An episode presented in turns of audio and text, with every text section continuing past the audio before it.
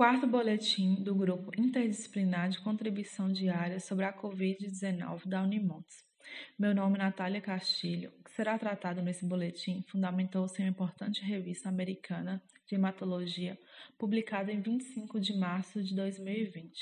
O título do artigo é Reação leucoeritoplástica em paciente com infecção por Covid-19. Esse texto trata-se de um caso de uma paciente do sexo feminino, 46 anos, anteriormente saudável, que desenvolveu alguns sintomas semelhantes aos de gripe vários dias antes de apresentar-se ao hospital local. A paciente ela não teve um histórico recente de viagens, especificamente à China, e não sabe se teve contato com pessoas doentes foram realizados alguns exames complementares e constataram um quadro de pneumonia, e os exames subsequentes mostraram um agravamento dos sintomas respiratórios que necessitou uma internação em um hospital especializado. A paciente então foi diagnosticada com o Covid-19.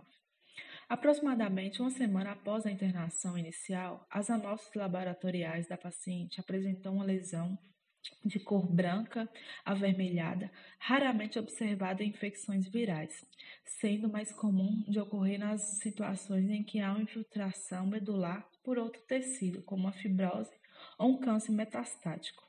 As manifestações dessa condição ocorrem em diversos tecidos do corpo humano e há relatos na, na literatura dessas reações leucoeritroplásticas em um paciente com malária. Embora esse estudo fez um relato de um único paciente com Covid-19, o objetivo do texto é descrever o achado incomum da leucoeritoplastose nessa infecção viral. Não podemos concluir que os achados são secundários às infecções do, pelo Covid. Entretanto, após o encaminhamento, houve uma melhora clínica do quadro da paciente.